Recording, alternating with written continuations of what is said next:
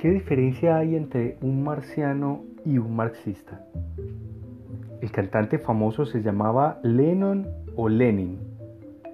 Es cierto que los comunistas comían niños. Y a todas estas, ¿quién es Karl Marx? Si te has estado haciendo estas preguntas, este podcast no es para ti. En breves capítulos abordaremos preguntas un poco más serias desde el punto de vista de marxólogos universitarios empedernidos.